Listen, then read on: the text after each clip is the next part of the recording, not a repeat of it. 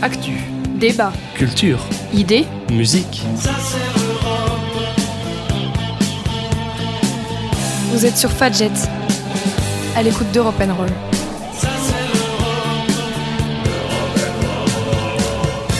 Bonjour et bienvenue sur Fadjet, vous êtes bien à l'écoute d'Europe Roll, votre émission préférée sur l'actualité européenne. Comprendre et décrypter ce qui se passe autour de nous, le tout en musique et dans la bonne humeur bien évidemment. Voilà l'objectif de notre émission, diffusée, on ne le rappellera jamais assez, le dimanche à 13h et le lundi à 17h30. A noter également que l'émission est disponible en replay et en podcast pour ça un seul site, un seul réflexe, encore.fm. Cette semaine, nous avons tous pu bénéficier d'un jour férié en plus. Oui, on s'en doute. Vous le savez, ce jeudi 11 novembre marquait le 104e anniversaire de la fin de la Première Guerre mondiale. Première Guerre mondiale qui a considérablement modifié les relations entre les États européens et on en parlera dans un instant.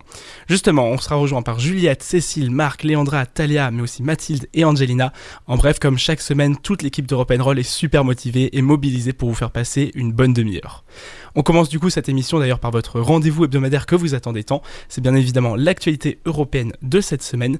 Juliette, on commence par le journal européen. Et oui, je suis avec Talia et Léandra pour présenter notre journal européen. Bonjour les filles Bonjour Bonjour alors Léandra, c'est quoi la grosse actualité européenne cette semaine? Depuis des mois maintenant, des migrants originaires du Moyen-Orient tentent de franchir la frontière entre la Biélorussie et l'Europe. L'Union européenne accuse le président biélorusse Lukashenko ainsi que la Russie d'encourager cette immigration pour créer une situation d'instabilité en Europe. Les médias européens parlent alors d'une guerre hybride. La Pologne a ainsi imposé l'état d'urgence à ses frontières et renvoie les migrants de manière illégale. Se posent des questions maintenant en Union européenne concernant la gestion et l'accueil de ces migrants, allant même jusqu'à l'idée d'une construction d'un mur aux frontières avec la Biélorussie et l'UE.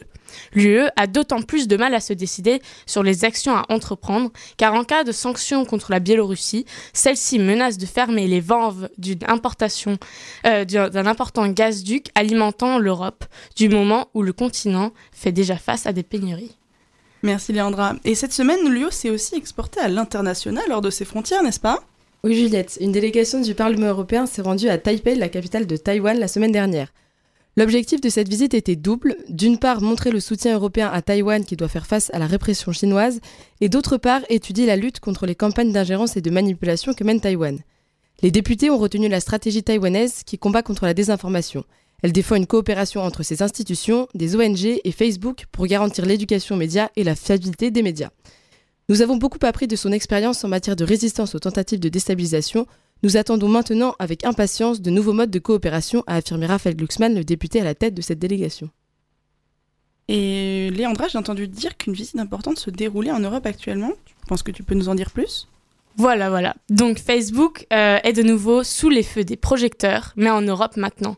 La lanceuse d'alerte et ancienne employée de Facebook est désormais en Europe. Elle fait une tournée des parlements des, États, étant d'ailleurs euh, euh, étant d'ailleurs auditionnée à l'Assemblée nationale et au Sénat mercredi dernier, et a témoigné face au Parlement européen également cette semaine. Elle dénonce, je cite, Les produits de Facebook nuisent aux enfants, euh, attissent les divisions, affaiblissent notre démocratie et bien plus encore. Les dirigeants de l'entreprise savent comment rendre Facebook et Instagram plus sûrs, mais ils ne feront pas les changements nécessaires parce qu'ils font passer leur immense profit avant les gens. Actuellement, les députés européens débattent d'une loi sur les services digitaux de l'Union européenne, sur laquelle cette audition aura d'ailleurs certainement un impact. Et en parlant de multinationales, l'Europe est en train de lutter contre l'évasion fiscale, non? Complètement. Après le scandale des Pandora Papers, le Parlement européen a voté hier des, règles contraignant les multinationales à déclarer publiquement leurs impôts payés dans chaque pays de l'Union européenne. Les négociations avec les États membres pour la mise en place de ces contrôles durent déjà depuis 5 ans. Ces règles permettront la transparence des activités réelles des entreprises et permettront également de lutter contre l'évasion fiscale. Cependant, toutes les entreprises ne sont pas concernées, seules celles dont le revenu est supérieur à 750, 750 millions d'euros excusez-moi, feront l'objet de vérifications. Les États membres ont 18 mois maintenant pour transposer ces règles dans leur droit national, ce qui veut dire que les entreprises ont jusqu'à mi-2024 pour se conformer à cette directive. Merci beaucoup. Et évidemment, pour finir, hein, comme beaucoup trop souvent, un petit point Covid? Voilà, voilà. Donc, concernant maintenant la pandémie du Covid-19, certains pays de l'Union européenne réfléchissent actuellement à durcir les restrictions sanitaires. Le président Macron a annoncé dans un discours mardi qu'à partir du 15 décembre, les plus de 65 ans et les personnes les plus fragiles devront avoir réalisé leur troisième dose de vaccin pour garder leur passe sanitaire valide. Mais le Danemark aussi voit le retour de son Corona Pass, passe sanitaire du Danemark, qui avait pourtant été supprimé il y a deux mois. L'Allemagne et les Pays-Bas font face à, un nombre de, de contaminations sans précédent et réfléchissent à réintroduire des mesures, mais restent encore indécis face au choix de ces dernières. Très bien, merci beaucoup. Merci beaucoup Juliette, Léandra et Talia pour ce journal et pour cette actualité européenne. On va marquer une première petite pause musicale. Il me semble, Cécile, que tu nous as concocté une petite sélection. Et oui Lucas, salut, bonjour à tous. Alors aujourd'hui, sujet bien triste, hein, mais je ne vais pas vous assommer sous le tragique. Vous savez aussi bien que moi ce qu'ont été les guerres mondiales. Mais figure-toi Lucas qu'au début de la Grande Guerre, certes la nouvelle est sur toutes les lèvres, mais on était plutôt optimiste en fait. Et je vous propose donc de siffler avec moi le constat suivant. Ah, c'est la guerre avec Étienne Jacquinet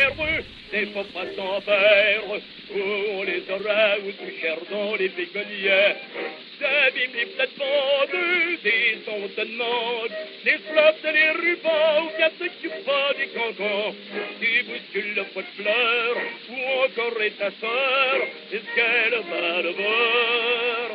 Mais le cri le plus réputé, et celui qu'on vient de lancer, c'est la guerre. Quand on s'achète les commerçants, que tout augmente piment, c'est la guerre. Chez le charcutier, chez le pougnat, et même chez Madame Tire-Modelin, c'est la guerre. Et la grande cocotte maintenant, au lieu de cadeau, vous prend un franc, c'est la guerre.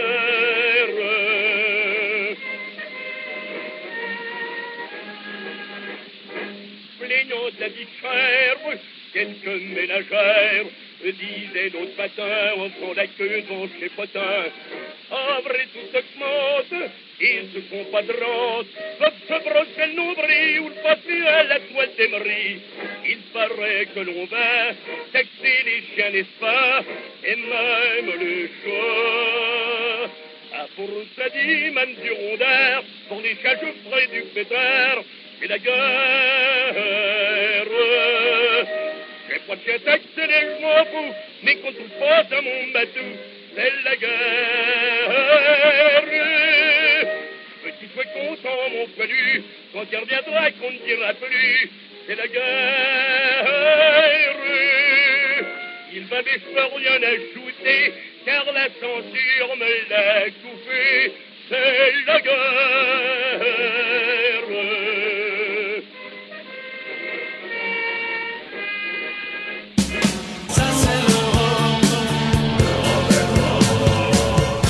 Ah, c'est la guerre sur Europe Roll, mais la guerre, ce sont aussi des conséquences.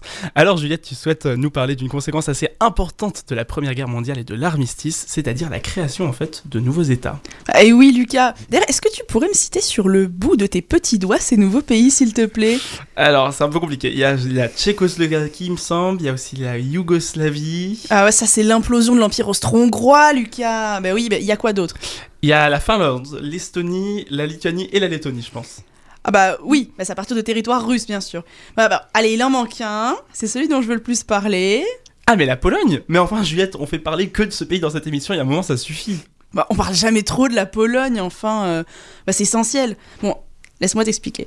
En fait, la Pologne, elle existait déjà avant. Hein. C'est donc pas un État qui est créé après la Première Guerre mondiale, mais en fait c'est un État qui renaît de ses cendres tel le phénix.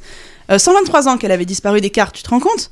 Bon, la Pologne, elle connaît un long déclin tout au long du XVIIIe siècle à cause de son système politique qui est complètement anarchique, hein, et des invasions incessantes. Et alors que le siècle touche à sa fin, bah, elle perd définitivement son indépendance, parce qu'il y a les partages qui se succèdent. Bon, le troisième partage, il a lieu en 1795, et là, la Pologne, elle est rayée de la carte. Euh, au XIXe siècle, la Pologne est constamment écartelée et partagée entre des différentes puissances. Donc la Russie, la Prusse, donc l'Allemagne plus tard, l'Autriche, l'Autriche-Hongrie plus tard. Le pays est secoué en permanence par des révoltes et des insurrections. C'est peu étonnant, tu me diras, hein, étant donné la situation. Et même les travailleurs polonais sont envoyés dans la Ruhr, en Allemagne, pour travailler dans les mines de charbon. Donc après ces siècles d'oppression et de misère, tu te comprends bien l'importance de cette indépendance qu'on rend à la Pologne à la fin de la Première Guerre mondiale. Ah oui, mais ça, on a bien compris, je pense. Mais du coup, pourquoi en fait on lui rend son indépendance à ce moment-là?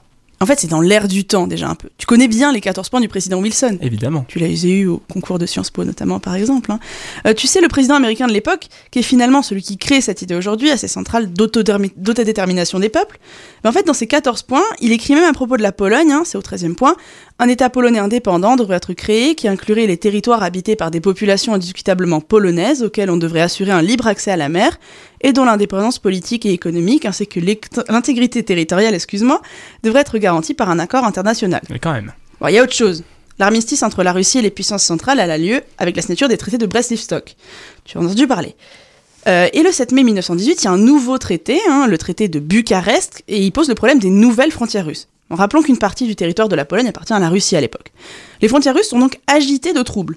Et dans le contexte du traité de paix avec l'Allemagne, le traité de Versailles, euh, avec le traité de Versailles, les puissances alliées et associées concluent alors le même jour avec la Pologne un traité spécial qui sert plus tard de modèle pour les traités dits des minorités. Et ben là, c'est le petit traité de Versailles. Ouais, je vois. Mais en fait, au juste, la, la renaissance de la Pologne après la Première Guerre mondiale, c'est pas une des causes principales de la Deuxième Guerre mondiale, justement? Tiens-toi bien. En fait, la Pologne n'avait pas accès à la mer avec son nouveau territoire. Ce qui, tu comprends, c'est un petit peu gênant quand on est un pays, qu'on veut faire du commerce, qu'on va avoir de l'argent. Euh, donc non. Euh, et en plus, garantir l'accès à la mer de la Pologne, c'est quand même inscrit dans le 13e point du président Wilson qu'on a lu juste avant. Euh, donc la question, elle est centrale. Et c'est là qu'est commise une espèce d'erreur. En fait, on crée ce qu'on appelle le couloir de Danzig. Tout le monde en a sans doute déjà entendu parler. En fait, c'est une bande de terre qui sépare la République de Weimar en deux. Bah, D'un côté, il y a la Prusse orientale et de l'autre, le reste de l'Allemagne. Euh, les germanophones de ce couloir subissent un exode notamment, et c'est un des arguments qui sera utilisé par les nazis pour revigorer le sentiment nationaliste et les faire haïr la Pologne, parce qu'elle ferait mauvais usage du couloir et elle oppresserait les populations allemandes. Donc voilà, la naissance de la Pologne, c'est ultra important déjà pour la Pologne, hein, mais aussi pour nous les Européens en général, parce que ça a eu des mauvaises conséquences. Effectivement, et on comprend mieux l'importance de la question. Merci beaucoup, Juliette, on y voit un peu plus clair maintenant.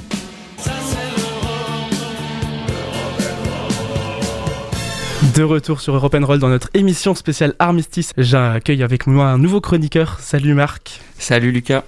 Tu veux aborder aujourd'hui la question de l'armistice, la thématique avec un point de vue plus artistique. Est-ce que je me trompe? Oui, tout à fait. Aujourd'hui, je te propose qu'on s'attaque à un gros morceau, la rencontre brutale entre le monde artistique et le monde politique à l'aube de la Première Guerre mondiale. Ce qui nous intéresse aujourd'hui, c'est la relation entre l'art sous toutes ses formes, poésie, musique, peinture, et les affaires politiques. Et pour parler de cette transformation du rapport entre art et politique au sein des puissances européennes, quoi de mieux qu'un écrivain célèbre qui a souffert personnellement de cette évolution? J'ai nommé Hmm, Laisse-moi deviner, tu vas encore me parler de l'écrivain autrichien Stefan Zweig. Euh, exactement, mais ça peut t'intéresser. Tu sais, en 1914, Zweig se sent davantage européen qu'autrichien. Dans beaucoup de pays, d'ailleurs, euh, le sentiment nationaliste est loin d'être majoritaire. Pourtant, les tensions géopolitiques augmentent, avec d'un côté l'Allemagne, l'Autriche-Hongrie, et de l'autre la France, la Russie, la Belgique et la Grande-Bretagne. Ce qui est intrigant, c'est qu'il y a un mois entier qui sépare l'assassinat de l'archiduc François Ferdinand le 28 juin 1914 et le début de la Première Guerre mondiale le 28 juillet 1914. J'en déduis donc que cet assassinat ne suffit pas à déclencher une guerre mondiale. Est-ce que j'ai raison? Alors oui, on y vient. Disons que cet assassinat est la cause immédiate de la Première Guerre mondiale, mais des causes plus profondes existent. Les ambitions coloniales de l'Allemagne se heurtent à celles de la France, ce qui aboutit aux crises marocaines de 1905 et 1911. De son côté, la France n'a pas oublié la défaite à Sedan en 1870 et la douloureuse perte de l'Alsace-Lorraine. Le Royaume-Uni s'inquiète de la montée en puissance de l'Allemagne et met de côté les rivalités, les rivalités coloniales avec la France pour nouer une alliance en cas de conflit. Ou encore, l'Autriche-Hongrie, qui voit ses visées expansionnistes en mer d'Égée, contrariées par la politique russe. Mais ces tensions géopolitiques, tu le comprends, ça suffit pas à justifier l'envoi de jeunes hommes à peine majeurs sur le front. Pour rappel, 78 millions d'hommes ont été mobilisés pendant la Grande Guerre. Et c'est là que les artistes entrent en jeu. Les gouvernements des différentes puissances européennes ont besoin d'unir la nation autour d'un projet commun, la victoire.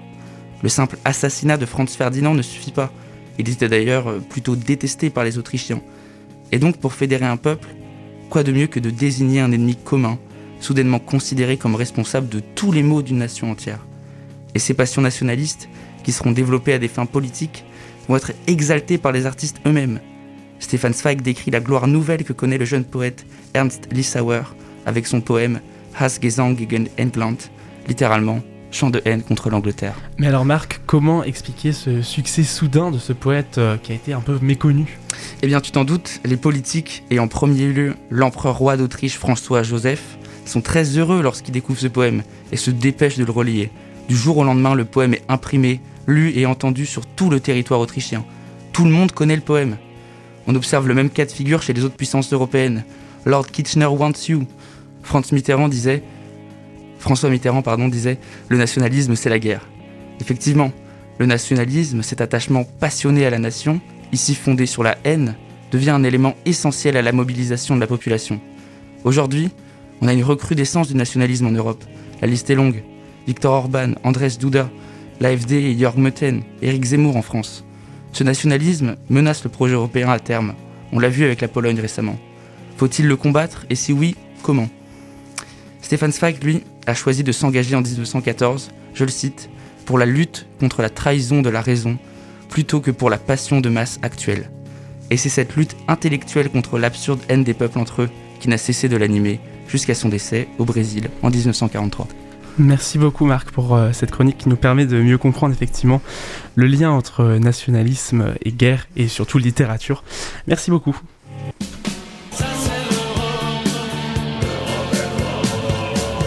Merci beaucoup Marc pour cette pause littéraire qui nous permet aussi de mieux comprendre les enjeux du nationalisme et de la Première Guerre mondiale. Après ces deux thèmes un peu sérieux abordés par Juliette et Marc, on va marquer une deuxième petite pause musicale. Euh, Cécile, qu'est-ce que tu nous as sélectionné cette fois-ci? Alors je suis désolée, mais on va pas dans la légèreté, hein, il faut bien y passer. Le quotidien de la guerre, les morts, le manque des êtres chers et la peur. Je sais, Quel à première programme. vue, ça donne pas très envie, et pourtant la musique sert aussi à frissonner d'émotions de temps en temps, hein, c'est aussi pour ça qu'on l'aime. Et je vous propose tout de suite de se plonger dans une jolie histoire d'amour et un quotidien terrible, celui du soldat de Florent Pagny. À l'heure où la nuit passe au milieu des tranchées, ma très chère Augustine, je t'écris sans tarder. Le froid piqué me glace et j'ai peur de tomber. Je ne pense qu'à toi, mais je suis un soldat, la la, la la la la, la la la. Mais surtout ne t'en fais pas, je serai bientôt là, la la, la la la la, et tu seras fier de moi. À l'heure où la guerre chasse des garçons par milliers, si loin de la maison, et la fleur au canon. Ces autres que l'on tue sont les mêmes que moi, mais je ne pleure pas, car je suis un soldat, la la, la la la la, la la la et surtout ne t'en fais pas, je serai bientôt là, la la la, la la tu seras fier de moi. À l'heure où la mort passe dans le fleuve à mes pieds, de la boue qui s'en va, des godasses et des rats.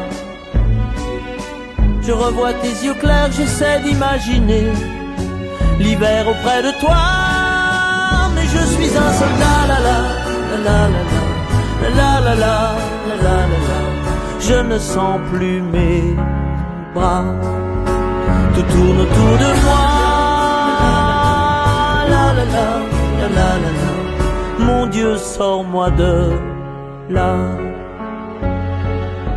Ma très chère Augustine, j'aimerais te confier nos plus beaux souvenirs et nos enfants rêvés.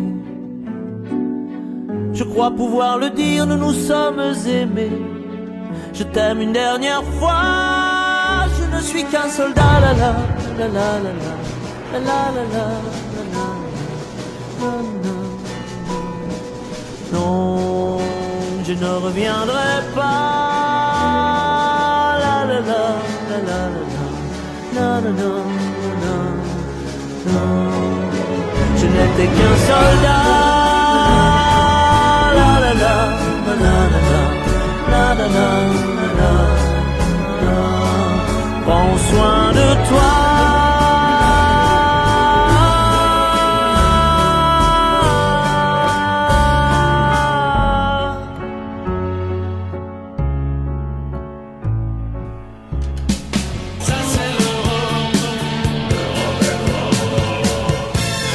Pour cette émission spéciale Armistice, on ne pouvait pas ne pas parler d'un livre culte sur la Première Guerre mondiale.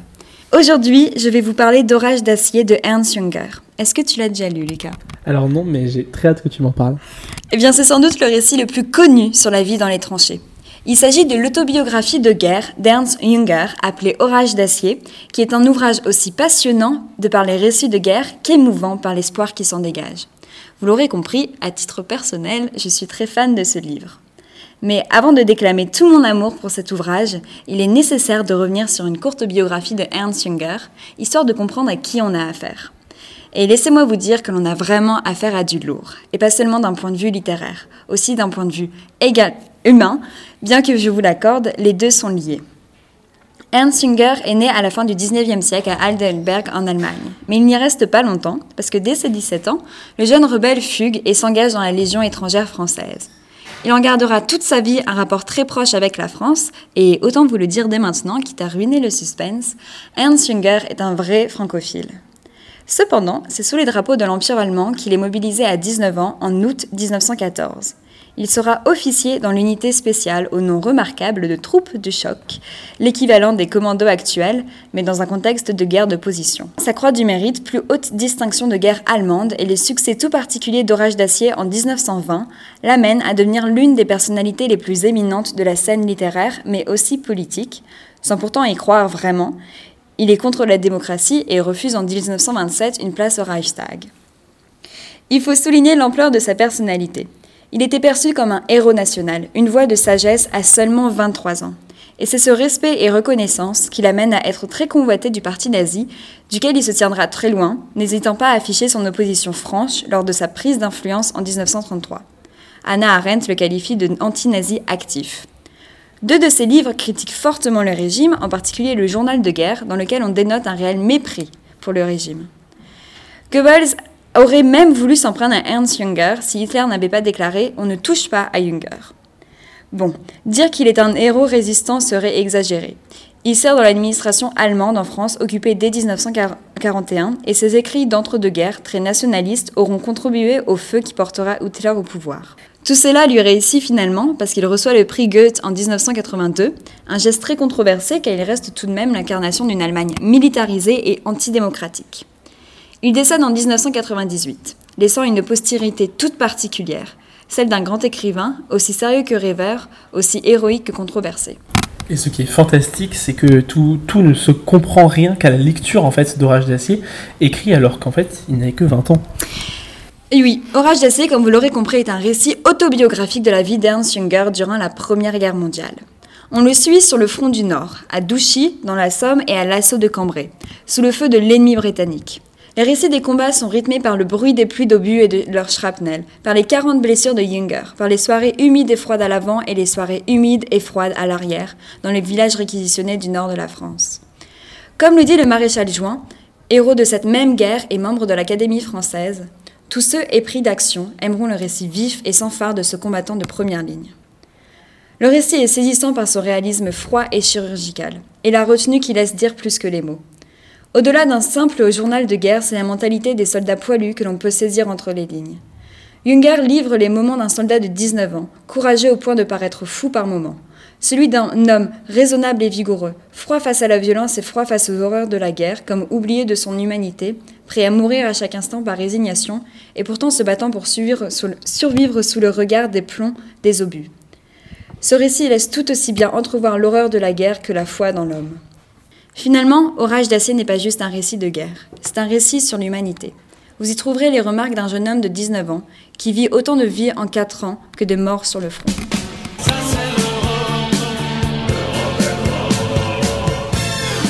Aujourd'hui, on va parler de guerre, mais pas n'importe comment. En effet, en cette semaine du 11 novembre, nous avons décidé de revenir sur les origines de la Première Guerre mondiale. Alors oui, pas super fun comme sujet, pourrait-on penser de prime abord. On l'a appris et réappris à l'école, la Grande Guerre, comme on la surnomme, fut déclenchée le 28 juin 1914 par l'assassinat de l'archiduc héritier d'Autriche, François Ferdinand. Jusqu'ici, tout le monde est à peu près d'accord. Mais en vérité, quand on se penche un peu plus sur les logiques géopolitiques dominantes à l'époque, on se rend compte que l'ensemble est bien plus complexe que cela. Qu'est-ce qui se cache selon toi sous cet événement? Il faut d'abord se rappeler qu'en 1914, les tensions entre États européens ne sont pas nouvelles et elles viennent pour ainsi dire de tous les côtés du continent. C'est surtout vers les Balkans que ça commence à sentir le roussi. Dans cette région du sud-est de l'Europe, on observe une montée en puissance des revendications nationales. Au XIXe siècle, de nouveaux États comme la Roumanie, la Grèce ou encore la Serbie sont nés avec le déclin de l'Empire ottoman. Entre 1912 et 1913, deux guerres ont lieu dans cette zone géographique. Une première entre certains de ces États et l'Empire ottoman, et une seconde entre les États balkaniques eux-mêmes à propos du tracé des nouvelles frontières. La situation est donc plutôt bancale. Ce qui ne va pas arranger tout ça, c'est la volonté de l'Autriche-Hongrie de contenir les revendications nationales des minorités présentes sur son territoire. Pour cela, l'Empire va s'opposer à certains des États cités précédemment, comme la Serbie, qui soutiennent ces revendications. De son côté, l'Empire russe cherche à gagner une ère d'influence en s'imposant comme protecteur des peuples de langue slave. Ces tensions vont conduire notamment à une course aux armements à l'échelle européenne qui jouera elle aussi un rôle déterminant dans le déclenchement du conflit. Et si ce n'était que cela? La question coloniale entre elle aussi en jeu. L'Allemagne s'est lancée dans la colonisation plus tard que d'autres pays et elle estime maintenant que son empire colonial est de taille insuffisante au regard de sa puissance. C'est ainsi qu'en 1905 et en 1911, l'Allemagne et la France se retrouvent au bord de l'affrontement à propos du Maroc.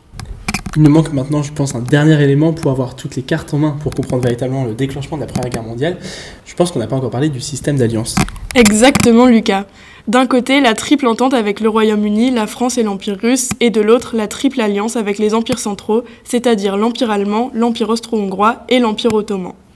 On retrouve maintenant François Ferdinand qui se fait donc assassiner le 28 juin 1914. L'Autriche-Hongrie va accuser la Serbie d'être derrière cet assassinat, la Russie va entrer en guerre pour défendre son allié serbe, et de l'autre côté, l'Allemagne va faire de même pour son allié autrichien. La France contrecarre son ennemi de toujours en déclarant elle aussi la guerre, puis c'est au tour du Royaume-Uni et en route pour le premier conflit mondial de l'histoire.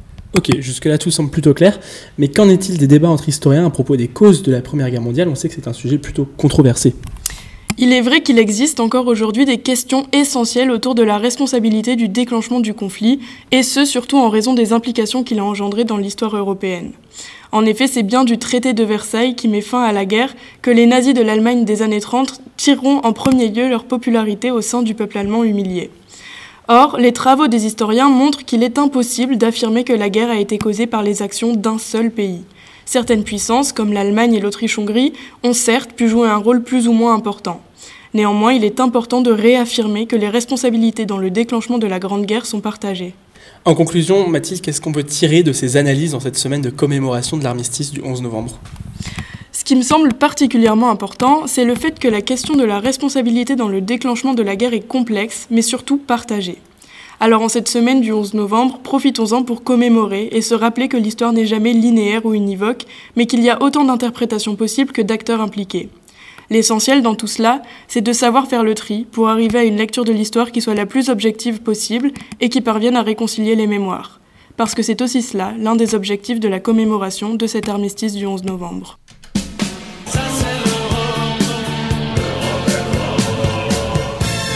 Merci Mathilde et Angelina pour vos deux chroniques.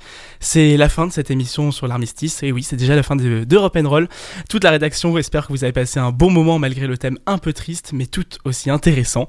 La semaine prochaine, nous ferons une émission un peu plus légère, c'est promis, mais je ne vous en dis pas plus pour l'instant.